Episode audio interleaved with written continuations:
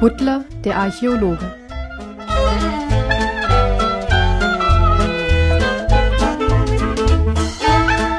Kapitel 17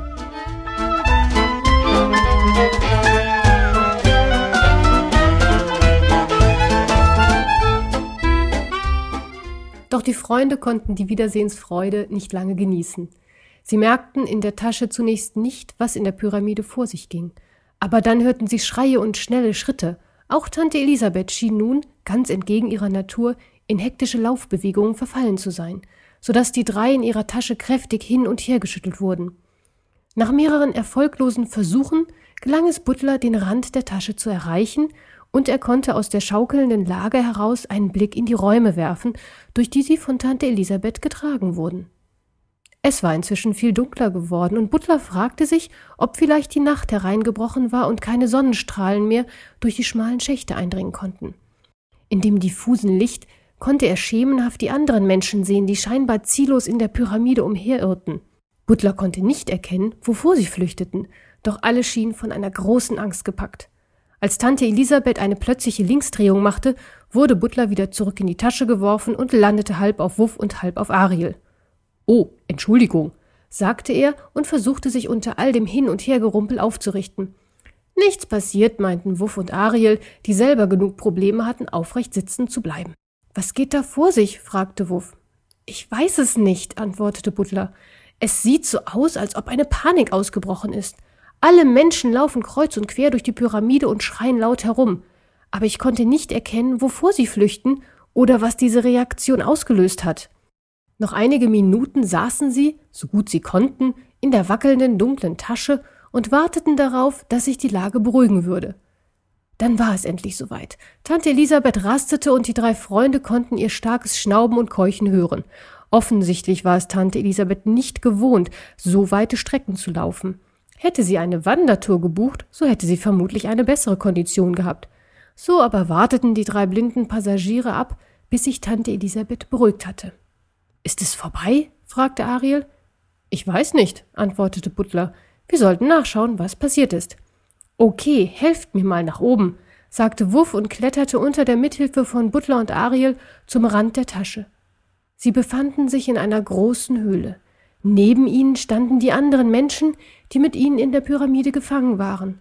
Wuffs Augen gewöhnten sich gerade an die Dunkelheit in der Höhle, als auch Butler und Ariel ihre Köpfe aus der Tasche steckten.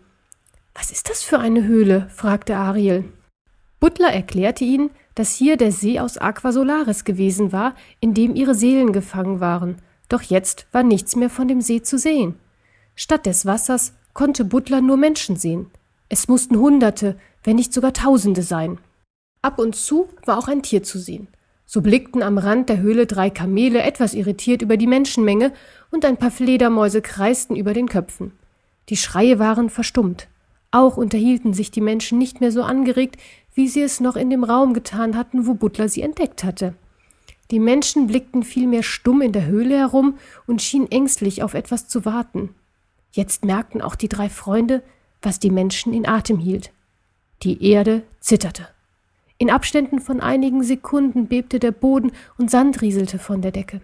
An dem hinteren Ende der Höhle, dort, wo die goldene Wendeltreppe in die Höhe führte, stand Professor Grünskopf und wischte sich mit einem Tuch den Schweiß von der Stirn. Sie bricht zusammen, sie bricht zusammen, wisperte er und stolperte, sich ständig die Decke ansehend und um die eigene Achse drehend, in die Mitte der Höhle. Wieder erschütterte ein Beben die Pyramide. Einige Menschen konnten ihr Gleichgewicht nicht halten und mussten sich mit den Händen gegenseitig stützen. Das Gespenstischste an der Situation war, dass die Menschen sich offenbar ihrem Schicksal ergeben hatten. Die Ruhe, mit der diese gewaltige Menschenmenge auf ihr Ende wartete, ließ Butler einen kalten Schauer über den Rücken laufen. Wuff drehte sich zu Butler und Ariel um. Warum bricht die Pyramide zusammen? Butler grübelte, doch Ariel schien die Antwort zu wissen. Die ganzen Menschen und Tiere, die hier versammelt sind, sind vermutlich von dem Fluch des Kaisers versteinert worden. Jedes der hier versammelten Geschöpfe war zu einer Säule in der Pyramide geworden. Im Laufe der Zeit sind einige von diesen Säulen tragende Stützen für den Bau geworden. Als der Zauber aufgehoben wurde, wurden sie mit einem Male entfernt. Und jetzt beginnt die Pyramide langsam von oben nach unten einzufallen. Butler nickte zustimmend mit dem Kopf. Und das ist auch der Grund, warum sich die Menschen an den tiefsten Punkt der Pyramide zurückgezogen haben. Das Problem ist nur, dass es von hier keine Fluchtmöglichkeit gibt. Die drei sahen sich an und schreckten beim nächsten Beben genauso zusammen wie die Menschen um sie herum. Die Menschen schrien laut auf, als beim nächsten Beben nicht nur der Boden vibrierte, sondern auch die goldene Wendeltreppe sich mit einem lauten metallischen Geräusch von ihrer oberen Verankerung löste. Wie in Zeitlupe begann sich die Wendeltreppe langsam in Richtung Höhlenboden zu neigen. Die Menschen hielten den Atem an, und auch die drei Freunde blickten mit Bestürzung zu der riesigen Treppe empor, die drohend und unaufhaltsam auf sie zukam. Einige Menschen schlossen die Augen, andere schüttelten nur ungläubig den Kopf, doch wie von Geisterhand gehalten, stoppte die Bewegung der Wendeltreppe und sie blieb schräg in die Luft ragend über der Menschenmenge stehen. Noch einen Stoß wird die Treppe nicht vertragen und dann endgültig auf uns niederfallen, meinte Ariel. Dasselbe fürchte ich auch, sagte Wuff. Der Bach, rief Butler. Bach? fragten Ariel und Wuff gemeinsam. Ich habe euch doch erzählt, dass ich durch einen Bach aus Aquasolaris in diese Höhle gelangt bin. Jetzt, wo er versiegt ist, muss es ein leichtes sein, durch sein Bett hindurch zu fliehen. Dann los, rief Wuff. Wo ist die Mündung des Baches? Butler blickte am Rand der Höhle entlang. In ihrer Panik versuchten auch die Menschen einen Ausgang zu finden, doch sie konnten sich durch die bereits heruntergefallenen Trümmer nicht vorarbeiten. Ich kann die Mündung nicht finden, sagte Butler. Sie muss dort drüben gewesen sein, aber es sieht so aus, als ob sie verschüttet sei. Andernfalls hätten sie die Menschen schon längst entdeckt. Ein gewaltiger Knall erschütterte die Höhle, und jedem der Eingeschlossenen war klar, dass große Steinmassen auf die Decke der Höhle gefallen waren. Unter den Schreien der Menschen fielen kleine Steinpartikel von der Decke und die ganze Höhle wurde in eine dichte Staubwolke gehüllt. In dem staubigen Nebel ließ ein laut quietschendes Geräusch erkennen, dass die goldene Wendeltreppe sich wieder in Richtung Boden bewegte. Unter der herabstürzenden Treppe versuchten die Menschen nach links und rechts zu flüchten, doch die Höhle bot an ihrem Rand nicht genug Platz für alle. Tante Elisabeth schien wie erstarrt zu sein und schaute gebannt auf die Wendeltreppe. Butler konnte schon den Windzug in seinem Fell spüren, als die Wendeltreppe abermals langsamer wurde und ächzend nur wenige Zentimeter über ihn zum Stehen kam. Mit offenen Mündern starrten die Menschen die Treppe an. Was bin ich froh, dass du nicht immer recht hast, meinte Wuff an Ariel gewandt. Wieso? entgegnete Ariel. Na, weil du eben noch behauptet hast, dass die Treppe einen weiteren Stoß nicht aushalten würde. Wir sollten uns jedenfalls nicht darauf verlassen, dass die Treppe dort bleibt, wo sie ist, sagte Butler.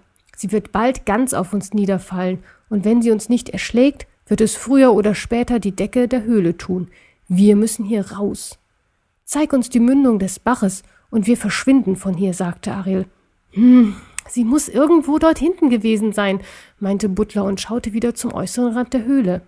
Die drei Freunde suchten den Höhlenrand mit ihren Blicken ab, als ein Mädchen mit schriller Stimme rief Sie stürzt ein, sie stürzt ein. Und dann sahen auch die drei Freunde, was das Mädchen gesehen hatte. Dort am Rand der Höhle lösten sich in einigen Metern über dem Boden Steine und Geröll aus der Wand. Die Menschen, die dort standen, stoben auseinander, um nicht von den herunterfallenden Massen erschlagen zu werden. Butler, Ariel und Wuff sahen, wie immer mehr Steine in die Höhle stürzten. Eine noch größere Staubwolke als zuvor kam aus der Wand gequollen und legte eine graue Schicht über die Eingeschlossenen. Schließlich kam mit einem lauten Plopp eine schwarze Kugel aus der Wand geschossen und verschwand irgendwo in der Höhle. Doch die Menschen kümmerten sich nicht weiter darum. Denn dort, wo sich das Geröll gelöst hatte, war nun ein breiter Gang freigegeben, ein Weg hinaus in die Freiheit. Hoffnung keimte auf und erfüllte die Menschen mit neuem Tatendrang. Schnell hatten sie sich organisiert, um aus den heruntergefallenen Steinmassen eine Rampe hinauf zu der Öffnung zu bauen. Jeder packte mit an, egal ob reich oder arm, jung oder alt und ungeachtet ihrer Herkunft. Natürlich, meinte Butler, als der Bach in den See führte, war der ganze See noch mit Aquasolaris gefüllt. Deswegen ist die Mündung des Baches so weit über uns, weil wir auf dem Boden des Sees stehen. Dort war also der Bach? fragte Ariel. Ja, sagte Butler, und ich hoffe, dass Tante Elisabeth die Chance ergreift, durch sein Bett zu fliehen. Doch zu ihrem großen Entsetzen drehte sich Tante Elisabeth mitsamt ihrer Tasche um und kämpfte sich durch die Menschenmassen, die dem rettenden Ausgang entgegenströmten. Um Gottes Willen, schrie Wuff. Was macht die Alte denn? Ist die von allen guten Geistern verlassen? Die wird uns mit in ihr Grab nehmen. Doch Tante Elisabeth blieb plötzlich stehen und blickte zum Boden. Hab ich es mir doch gedacht, sagte sie. Hast dich wohl nach mir gesehnt, was? Komm her, Bürschchen, lass uns gehen. Sie bückte sich, und die drei Freunde verloren ihren Halt und fielen in die Dunkelheit der Tasche zurück. Dann wurde die Tasche geöffnet und eine schwarze Kugel kam auf sie niedergeflogen. Die Kuscheltiere versuchten noch rechtzeitig vor dem schwarzen Ding zu fliehen, doch nur Ariel und Wuff konnten sich gerade noch am Rand der Tasche in Sicherheit bringen. Butler wurde jedoch mit voller Wucht getroffen und fühlte sich von einer dichten schwarzen Masse umgeben. Und dieses Gefühl kannte er. Sir Johann, rief er, was machst du denn hier? Ich habe ein bisschen in der Gegend rumgegraben, antwortete Sir Johann und setzte sich auf, damit Butler wieder zu Atem kam. Die Touristen, die wie zu dieser Tageszeit üblich die Sonne hinter der berühmten Pyramide von Sekan untergehen sehen wollten, erlebten ein Schauspiel, das sie nie mehr vergessen sollten. Die Sonne hatte noch nicht ganz den Horizont erreicht, da begann die große Pyramide zu zittern. Staubwolken wirbelten auf und umgaben die Pyramide mit einem dichten Schleier. Das Zittern setzte sich über den Boden bis weit in die Wüste hinein fort. Mit dem starken Beben kam ein ohrenbetäubendes Donnern von der Pyramide herüber. Und dann sahen die Touristen mit staunenden Augen, wie die Pyramide langsam von oben nach unten in sich zusammensank. Mit jedem einstürzenden Stockwerk gab es eine erneute starke Schockwelle, die sich über den sandigen Boden fortsetzte. Die Staubwolke um die Pyramide wurde immer größer und dichter. Schließlich konnten die Beobachter nur noch erahnen, was im Innern der Wolke vor sich ging.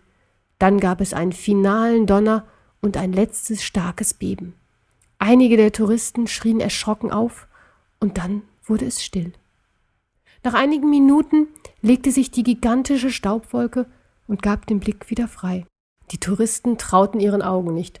Dort, wo sie eben noch die Pyramide gesehen hatten, war nichts als Sand. Nichts ließ erahnen, dass hier jemals eine der größten Pyramiden der Welt gestanden hatte. Nicht einmal mehr einzelne Steine oder Säulen waren zu sehen. Dann ging die Sonne unter und ließ die verdutzten Touristen im Dunkeln stehen. Einige hundert Meter abseits hatte sich eine andere Gruppe versammelt. Sie war kunterbunt zusammengewürfelt. Kleine, große, junge, alte, hellhäutige und dunkle Menschen hielten sich an der Hand und beobachteten aus sicherer Entfernung andächtig den Untergang der Pyramide. Sie schwiegen, bis die Pyramide endgültig verschwunden war. Dann fielen sich einige von ihnen schluchzend in die Arme. Irgendwann stimmte ein kleines Mädchen mit einem Stoffpinguin auf dem Arm ein lustiges Lied an. Es dauerte nicht lang, bis die gesamte Gruppe in das Lied einfiel. Sie bildeten einen großen Kreis und sangen und tanzten. Eine ältere Dame stand etwas abseits des Kreises und beobachtete das bunte Treiben. In ihrem Arm hielt sie vier Stofftiere. Ein Hund, ein Elch, ein Maulwurf und einen Bären, der sehr zufrieden lächelte. Am nächsten Morgen standen Ariel, Sir Johann, Wuff und Butler am Rande eines Lagerfeuers, das nur noch spärlich glühte. Die Menschen hatten sich am Abend zuvor in mehrere Gruppen aufgeteilt, Lagerfeuer entfacht und sich zur Nachtruhe rund um die Feuerstellen verteilt. Jetzt kam die Sonne mit ihren ersten Sonnenstrahlen am Horizont empor und die Menschen würden gleich aufwachen. Es ist Zeit, Abschied zu nehmen, sagte Ariel und blickte traurig zu Boden. Wuff starrte ihn ungläubig an. Aber du kannst doch mit uns kommen. Wir wohnen in einer großen Wohnung und Thomas wird dich bestimmt mögen. Ariel blickte auf und sah seine Weggefährten an. Ich danke euch für das Angebot, aber ich habe schon ein Zuhause. Der Professor wird mich sicher vermissen und Ariel machte eine kurze Pause. Ich vermisse ihn auch. Ich vermisse das Museum, das Herumstöbern in den neuesten Funden aus Ausgrabung und das schwedische Wetter. Wieder blickte Ariel betreten auf den Boden. Butler nickte langsam zustimmend mit dem Kopf. Er wusste, wie sich Ariel fühlte. Auch er wollte zurück zu Thomas in seine Heimat, wo er hingehörte. Er ging auf Ariel zu und umarmte ihn herzlich, ohne ein Wort zu sagen. Die beiden blickten sich an und traten dann schweigend einen Schritt zurück. Sir Johann tat es Butler gleich und Ariel musste aufpassen, von dem großen, befällten Leib nicht zerdrückt zu werden. Schließlich ging Wuff auf Ariel zu. Als sie sich in die Arme fielen, um Abschied zu nehmen, konnte Wuff nicht mehr an sich halten. Er zerdrückte eine Träne und sagte, wir sehen uns wieder, ganz bestimmt. Lass was von dir hören. Auch Ariel war sichtlich bewegt. Wir sehen uns, sagte er, winkte seinen drei Freunden noch einmal zu und machte sich auf seinen Weg. Butler, Wuff und Sir Johann standen Arm in Arm und sahen ihrem Freund nach, der, eine kleine Fußspur durch den Wüstensand hinter sich herziehend, die nächste Sanddüne emporkletterte. Hinter der Düne konnten sie die schwedische Flagge erkennen, die das Ausgrabungslager des Nationalen Archäologischen Museums Schwedens markierte. Tante Elisabeth hatte genug Abenteuer erlebt und reiste aus Ägypten ab. Nachdem sie den kleinen Elch noch eine Zeit lang gesucht und nicht gefunden hatte, passte sie umso mehr auf ihre verbliebenen drei Kuscheltiere auf.